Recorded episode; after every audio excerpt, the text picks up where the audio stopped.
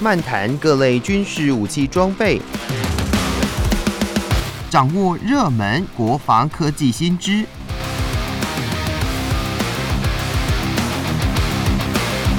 军武说早安，陪您一起领略国防知识力量。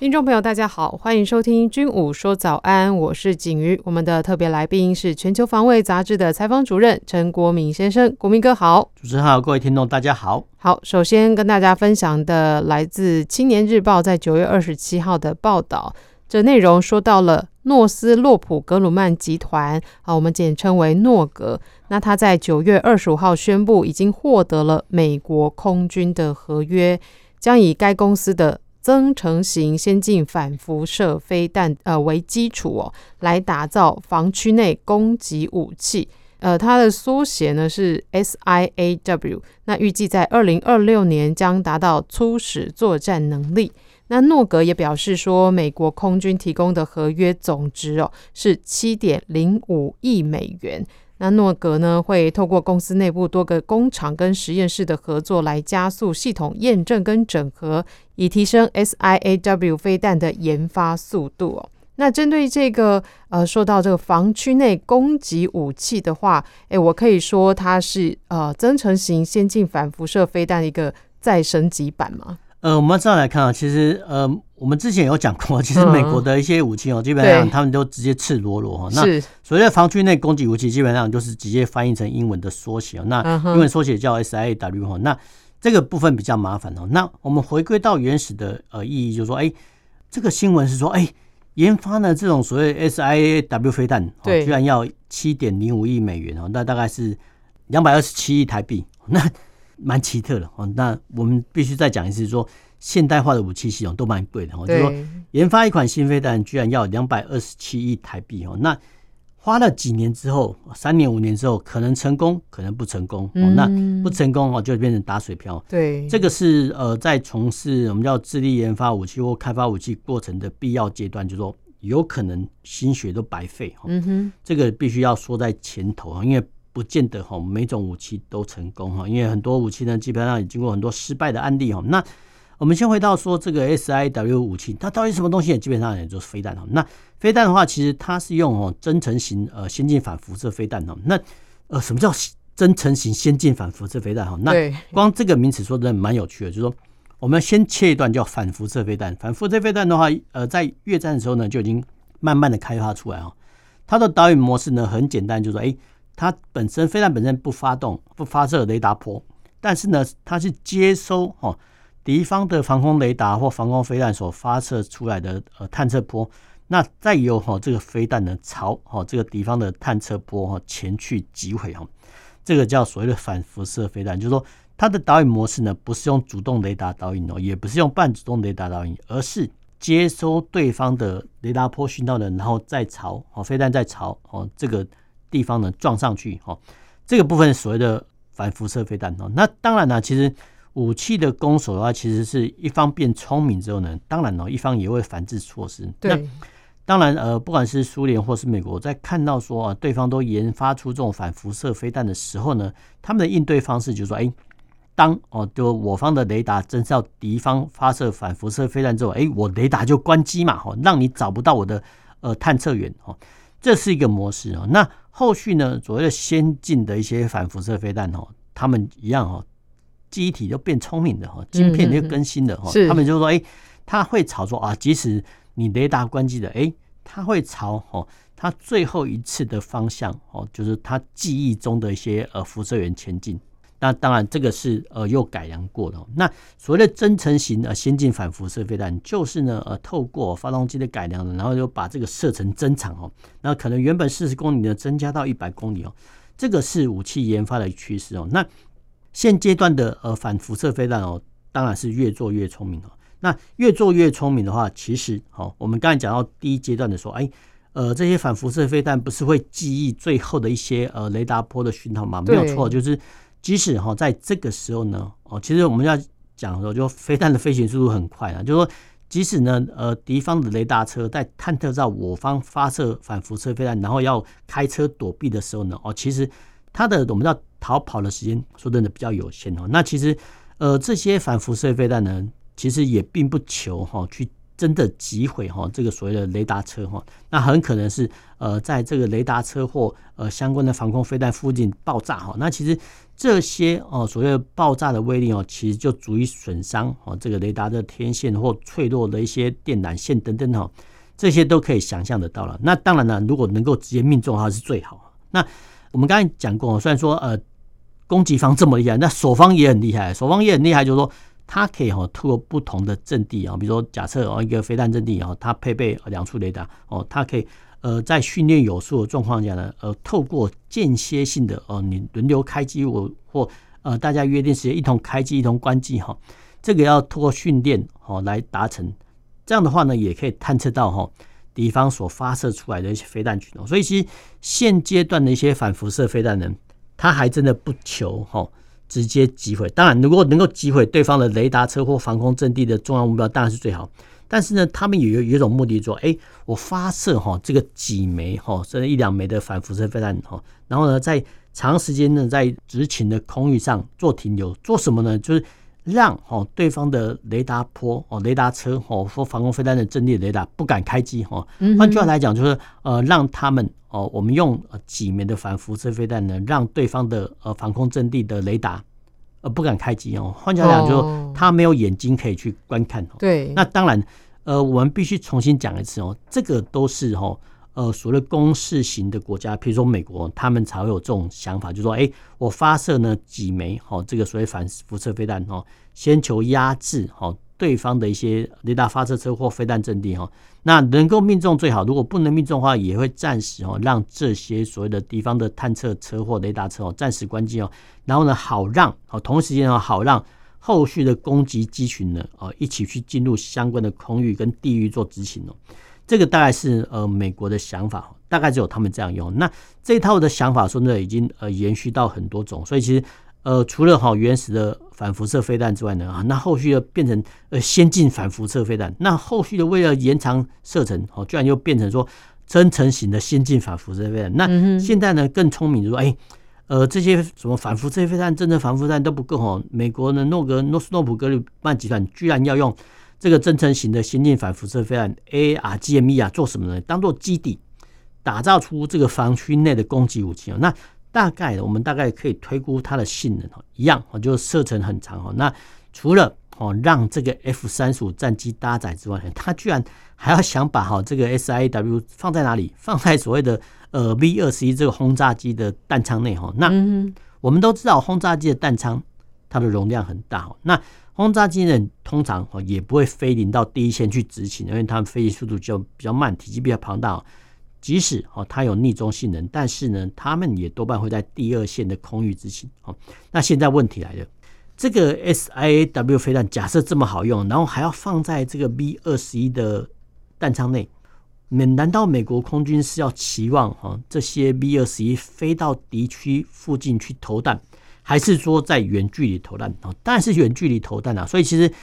呃，以后的未来的空战很可能是呃 B 二十一呢。搭载哈这个 SIAW 飞弹呢，当做一个飞弹库哦，就是长时间停留在空中，是必要情况的时候发射飞弹去支援前线哦。再有哈这个 F 三十五战机哦，其实它本身就具备很强大的逆中功能。F 三十五战机本身呢，它就可以携带哈这个我们刚才讲过的先进增程先进反辐射飞弹，还可以携带哈这个 SIAW 飞弹哦。所以其实未来未来美国的空战局势大概是这样，就 F 三十五战机哈搭配。好，这个 SIAW 飞弹去从事先行的防空制压，哦，那引导后续的有人战机前来攻击，或是说它跟哦 B 二十一轰炸机做配合，那由 B 二十一轰炸机当做飞弹的弹药库啊，机动的弹药库，视状况的适时的发射飞弹，所以其实未来的空战呢，呃，已经超越我们的想象哈，就是说除了哦这个 F 三十五战机搭载之外呢，诶。没想到说轰炸机哦，美国空军也希望它能够搭载哦，让它呃变成一个行动的飞弹库哦。这个大概是美国空军想象的出来，一般国家很难想象说，哎，我轰炸机呢还要把它来当做哈这个飞弹库。这个想象呢，大概只有大国这种美国呢才会呃发展出来。那我们最后面再提到说哈，目前的飞弹呢有很多种哦，比如说有空对空、空对地、反舰飞弹等等哈。那呃这些飞弹的研发或研改的过程中哦，它有几个特点。第一个就是说，呃缩小弹体，缩小弹体就是说它可以让很多原本的机种呢搭载更多枚哦，这是一个趋势。但是呢，在缩小弹体的同时呢，呃他们又希望说，哎这个。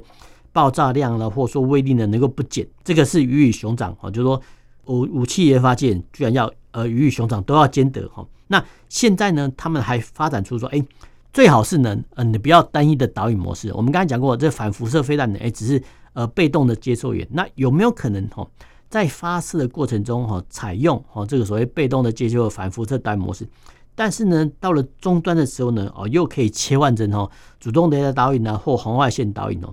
当然可以哦，只是说，嗯，这个加改装哦，或延长射程或缩小弹体哈，这些呢都需要基础工艺的支持哦，否则的话呢，科学界呢空有理想，但是你没有实际的一些工艺经验的话，其实也是白搭哈。但是目前哦，目前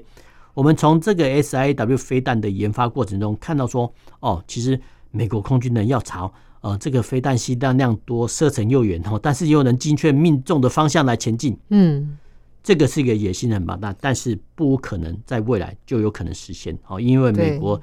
应该说请部分的权力去研发这种飞弹，其实多半来讲都会是成功的。嗯嗯，所以这也是说，呃，就是这些大国才有办法像哎这样投入这样子蛮高额的一个研发的经费哦。因为想想说这样子的研发经费，也许也有可能就是有去无回，有去无回打水对呀、啊，对啊，所以这个这是只有大国才有这样的实力哦。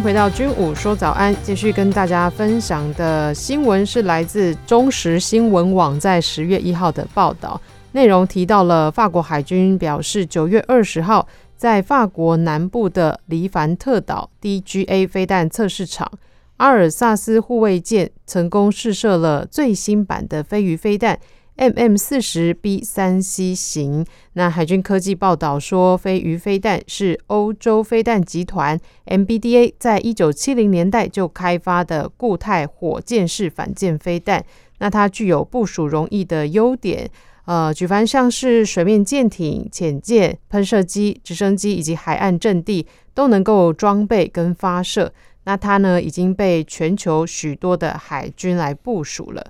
不过，这有提到，就是说固态火箭呢有它的射程限制，所以呢，过去的飞鱼飞弹射程只有四十公里。那 MBDA 呢，为了提升射程哦，这个 MM 四十 B 三呢，它就加装了小型的涡轮喷射引擎，那射程就拉到了一百六十公里哦。所以这一次的试射呢，也是这一型飞弹的最新改良。那这内容哦，这报道内容，另外也提到了，呃，像是在飞鱼飞弹呢，曾经在一九八二年以及一九八七年，分别是重创了英国海军跟美国海军哦。那这部分呢，是不是也可以请国民哥来详细的分享这两个呃历史事件呢？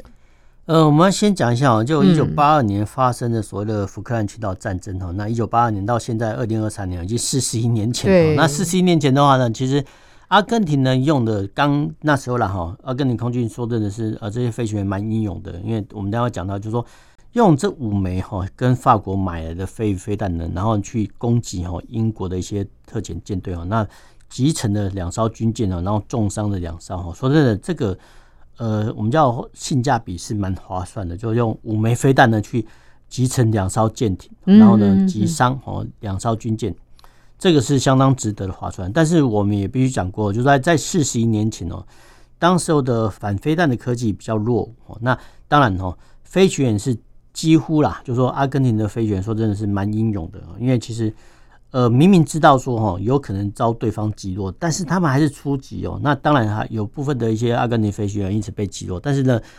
一架被击落哦，那居然哦有另一架战机哦接续发射哈这个飞鱼飞弹哦，把哈英国的军舰给击沉哦。那如果你是飞官呢，你要不要去执行这个命令？说真的，呃，没想到说四十一年前阿根廷空军的飞行员，嗯，他们真的蛮英勇的。这个是必须呃再三值得讲出来哦，因为当时候的呃，算说英国的防空飞弹哦，因为他们有拦截时间哦，比如说你发射一枚之后呢，你可能还要上弹的时间哦，那在上弹的间隔差呢，阿根廷空军飞行员就利用这个时间差呢，然后趁隙啊发射飞弹啊。那当然，呃，首先被击落的一些阿根廷飞行员，那变成一些叫烈士。说真的是蛮战争都是蛮残忍的，也蛮悲壮的哈。这个我们先讲到这边哈。那呃，飞鱼飞弹呢，说真的蛮奇特的，它居然哈可以放在哈水面舰发射哦，就装在发射管哦，那也可以哈由战机哦来携带。也可以呢，由这个直升机来挂载哦，就直接哈放在旁边哦，甚至呢还可以哈装载哦这个潜舰发射哦，就是潜射飞弹，然后透过鱼雷板发射之后呢，哎浮出水面之后呢，再由哈这个发动机接手，然后去变成一般的飞弹呢，然后呢也可以当做所谓的岸基的反舰飞弹来使用。换句话来讲呢，它可以空军、直升机、战机。海军的舰艇、潜舰，还有陆上的一些机动发射车哈，都可以用哦。所以基本上来讲，我们叫一弹多用，就是说一种飞弹哦。当当然呃，有一些构型会不一样，譬如说前射的飞鱼飞弹，它必须做一些加改装哦。但是无论如何，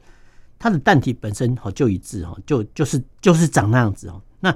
飞那时候的飞弹其实就跟我们一般的铅笔一样，就是说呃，我们拿一一支圆珠笔来看哦，圆珠笔前面就是弹头，应该说。原子笔前面就是导引端，那前端的后面呢就是导引端，那之后呢推进端，推进弹就容纳很多燃料。那固态火箭呢就是用固态燃料了，然后又后面呃发动机，然后点火啊，这个是我们对一般的飞弹的印象哈。但是呢，有没有飞得更远的飞弹？有这个部分呢就出现哦，比如说我们一般都知道所谓巡弋飞弹哦，巡弋飞弹是什么意思呢？就是说它可以飞得很长哦，当然它的速度可能比较慢哦。但是呢，有没有可能速度更快又飞得远？当然有，这个是要对弹体做加改装哈。那所以我们可以看到说，哎，这次新的呃飞鱼飞弹哈，它呃制式编号叫 M 四十 B 三 C 哈，那个 C 是小写，就说这型飞弹呢换装的小型涡轮喷射发动机，什么意思呢？就是说你就把它想成一个小型的喷射机哦，就说但是呢它是一个飞弹哦，所以其实。这样想呢，大概就知道哦，原来它的速度比较快啊。速度比较快的话，呃，速度快呢，只是现代飞弹的一个特点。那反舰飞弹除了速度快呢，那最好呢还要能够精确命中啊。这个就牵涉到导引端哦。那为什么导引端这么重要哈？因为啊，因为我们之前都讲过呢，汪洋中的一条船哦，说真的是比陆上的目标比较好锁定跟辨识。没错。那呃，锁定跟辨识的话，其实现在除了飞得快之外呢，还要球打得准哦，那为了球的打得准哦，那其实很多国家呢都在研发，致力研发说，哎，这个新的反舰飞弹或一般的对地飞弹呢，有没有多重的导引模式？就是说，你不要只有一种导引模式，你用两种或三种导引模式哦，让敌方发现之后呢，不容易反制。这个是当然，各国科研集团他们都在思索说，哎，怎么样突破哈敌方的空防跟反舰能力？这个各国都在做。那我们要特别介绍这个 N B D A 公司哦，这家公司呢专门就在生产这种飞弹哦，它是集合的欧洲大厂哦，呃来做合资的控股公司哦。譬如说，呃，法国的空中巴士集团哦，他们占的 N B D A 股份百分之三十七点五哦。那英国的 BAE Systems 贝仪系统呢，它也占了百分之三十七点五。那意大利的里奥纳多集团也占了百分之二十五。为什么会这样子？大家呃分占控股，有英法意。三个国家哈，请他们力量组成专门在研发的飞弹的 MBDA 公司啊，那为的就是分散风险嘛。那分散风险的话，就我们刚刚讲过，开发武器系统它都有可能哦打水漂啦，或者说研发资金落空啊。那大家来分摊风险的话，其实哦各国可能比较容易承受，万一失败的话比较容易承受啊。但是成功的话呢，它的利润就很大哦，不只是商业的利润呢。而且呢，还有哦相关的知识哦，你是怎么 know how 怎么设计哦，这些呢都留在自己的国内哦。再加上我们刚才讲过，法国、英国各占百分之三七点五，那意大利呢占了百分之二十五。那这些合资的控股公司，他们就可以根据这个比例哈来决定说，哎，呃，这型飞弹的生产呢，要多少呢？在哪些地方组装？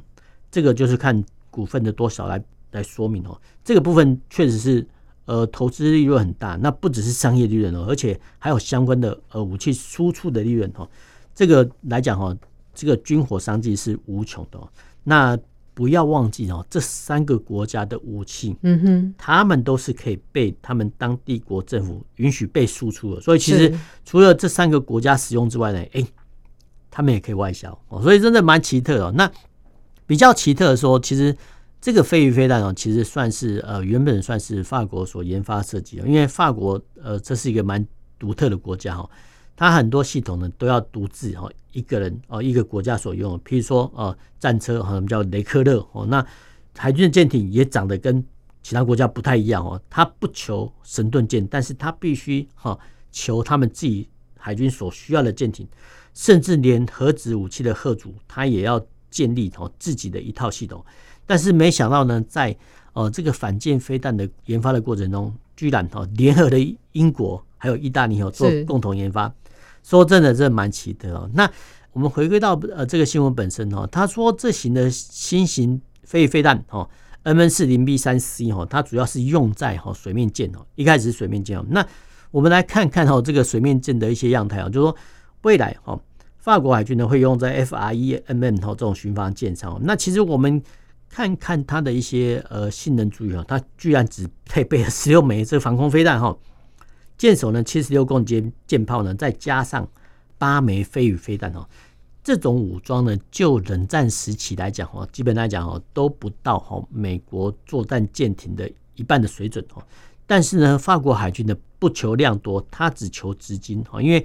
后冷战时期，那基本来讲哦，俄罗斯的军队已经不太可能哈大举进犯的呃欧洲相关的海域哈。那再加上呢，其实哈法国在非洲地区有有很多之前的属地哈，甚至在大洋洲呢也有很多属地哦。所以其实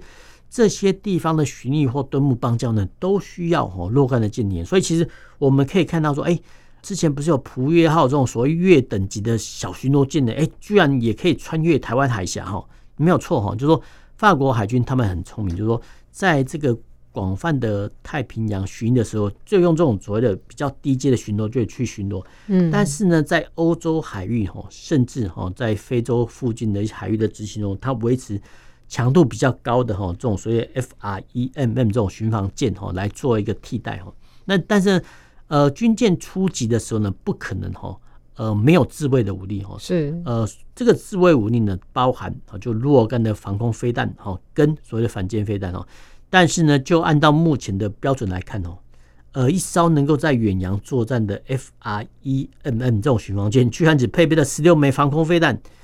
这个再怎么来说啊，都是略显薄弱哈。不过哦，这也凸显出说，哎，原来法国海军他们是特立独行，就是说他们会根据。自己的作战需求、海外的巡逻需求来设计出它的舰艇哦，不必然哦，一味都会跟着美国海军走。